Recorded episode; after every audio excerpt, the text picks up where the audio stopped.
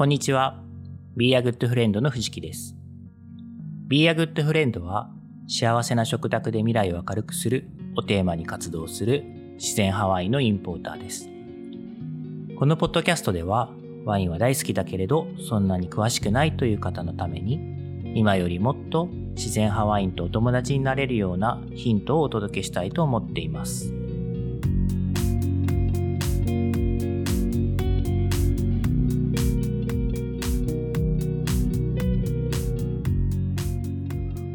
えー今日はですね、グラスワインよりボトルが好きというお話をしていきたいと思います。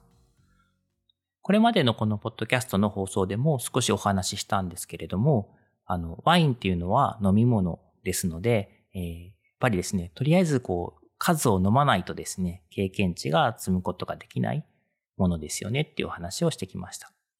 それで、この、たくさんこう、経験値を積むためにいろんな種類を飲もうと思った時にですね、パッと思いつく方法としては、いろんな種類を用意してくれているワインバーに行って、グラスワインでいろいろ試すみたいなことが、えー結構思いつくのかなと思うんですね。うん、で、実際確かに、こう、仮に一人でお店にどこか飲みに行った時に、ボトル一本のワインを開けるっていうのは結構大変ですよね。あの、まあもちろんお金の問題もありますし、あの、そもそも一本も、あの、飲みきれないよみたいな人もいると思うんですよね。まあ、人によるっていうので言うと、一本飲めちゃう人もたくさんいると思うんですけど、はい。で、えーそうなってくるとですね、こう、経験値を積む、いろんな種類を飲むために、その、ワインバーとかに行ってですね、グラスワインをいろいろ試すっていうのは、えー確かに、こう、フットワーク軽くできるので、あの、まあ、合理的だし、えーいい方法かなとは思うんですけれども、ただですね、あの、私自身が今、えー外で飲みに行った時とかにですね、こういろんな種類を試したいとか、こう経験値を積むっていうことのために、えーグラスワインを飲むかっていうと、うん、多分そういうことはしないだろうなって思ってるんですね。はい。まあ、どういうことかっていうと、一人で行ってもボトルで飲んじゃうみたいなことをしかねないっていうことなんですけど、はい。もうもちろんですね、あの、時間に制約がある場合とか、あの、まあ、他の事情で、えグラスワインを1、2杯だけ飲んでっていうケースもあるんですけど、あのそうではなくて、時間にゆとりがあるときはボトルで頼む方が好きっていうふうに、今私は思ってますということですね。うん、で、えーこの、まあ、なんでボトルが好きなのか、ボトルで飲むのが好きなのかっていうお話なんですけど、えーこれはですね、あの、ワインを開けてから、まあ、ボトルのこう、線がありますよね。コルクとかが詰まっているものを抜いてから、え最後の一滴まで飲み干すまでの間ですね。この、こう、そこそこ時間がかかる間にですね、いろんな表情がワインを、ワインにはあるっていうことなんですね。うん。で、そのとあるワインをこう知ろうと思った時に、この最初のこう線を抜いた時、あの抜線とか言うんですけど、抜線した時から飲み干すまでの、こう、すべての表情を知りたいっていうのがあるんですよ。で、本当にこの一本のワインって飲み進めていく中でもちゃんとこうストーリーがあるというか、こう表情が移ろっていく、こう変化していくっていうのがすごく愛おしく、また楽しいなと思うところでもあるんですね。これがですね、あの、やっぱりグラスワインで飲むっていうことになると、あの、そのどこかの瞬間を切り取って飲んでいるってことにしかならないかなって思っていて、で、えーまあそれはあの、ワインのその移ろいゆく表情の、まあ、どこかのこう、スナップショット、抜粋であるっていうふうに思いますと。まあ、なのでそのワイン一本すべての表情を知ったわけでは、知ったことにはならないので、まあちょっとそのワインのことをグラス一杯だけ飲んで理解したみたいなことにはあの言えないのかなって自分の中では思っているんですね。これですね、まあただ、あの、一人で一本飲みなさいって言ってるわけでは当然ないです。あの、何人かで分けても全然いいと思うんですね。あの、何人かっていうその人数は重要だとは思うんですけど、つまりその移ろいゆく姿みたいなものを感じられるぐらいの人数で飲むのは全然いいんじゃないかなと思っていて、そうですね、具体的には何人ぐらいだろう。4人は全然大丈夫ですよね。6人も大丈夫かな。8人だとちょっと多いかも、みたいな、そういうイメージですね。あの、1杯で終わるんではなくて、1杯、2杯、まあ、できれば3杯とグラスを重ねていけるぐらいで分かち合える人数で飲むと、その1本の移ろいゆく姿を感じることができるんじゃないかなと思っています。で、えー、グラスワインの場合はやっぱりこう、もう一つですね、あの、ワインがいつ開けられたものなのか、抜栓されたものなのかっていうのは、飲み手側でコントロールできないですよね。えー、もちろん聞けばですね、あの、これ、いつ抜栓しましたかってお店の方に尋ねれば、あの、さっきですよとか、昨日ですよとか、2時間前ですよっていうのは教えてくれるとは思うんですけども、まあ、教えてもらうことはできても、じゃあやっぱり、あの、このワインの開けたてが飲みたいんで開けたてグラスでくださいとか、いやいや、2時間後が良さそうだから2時間後のやつくださいみたいな、そういう風な注文っていうのは成立しないと思うので、あの、まあ自分たちがこう、いつ開けられたワインを飲むのかっていうのはコントロールできませんよっていうのはそういうお話です。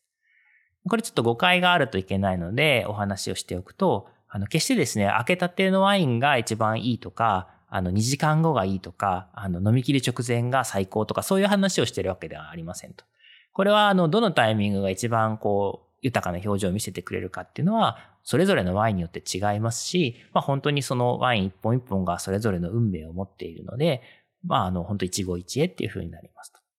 開けたてからすごい機嫌がいいあの、ワインもいますし、あの、最初はすごくシャイで、後からだんだん表情を見せてくれるっていうのもあるので。まあ、いずれにせよ、ただグラスワインだと、その、この抜栓してからの時間っていうのは選ぶことができないので、もう本当にあの自分が手にしたワインを、えー、まあ、とある瞬間だと理解して、えー、飲む、経験するってことにしかならないかなと。まあ、これはこれで一つの経験値としては、あの、自分の中に積み重なるんですけど、一本のワインの全部の表情を知ってるっていうのとはまた違うよっていうことですね。はい。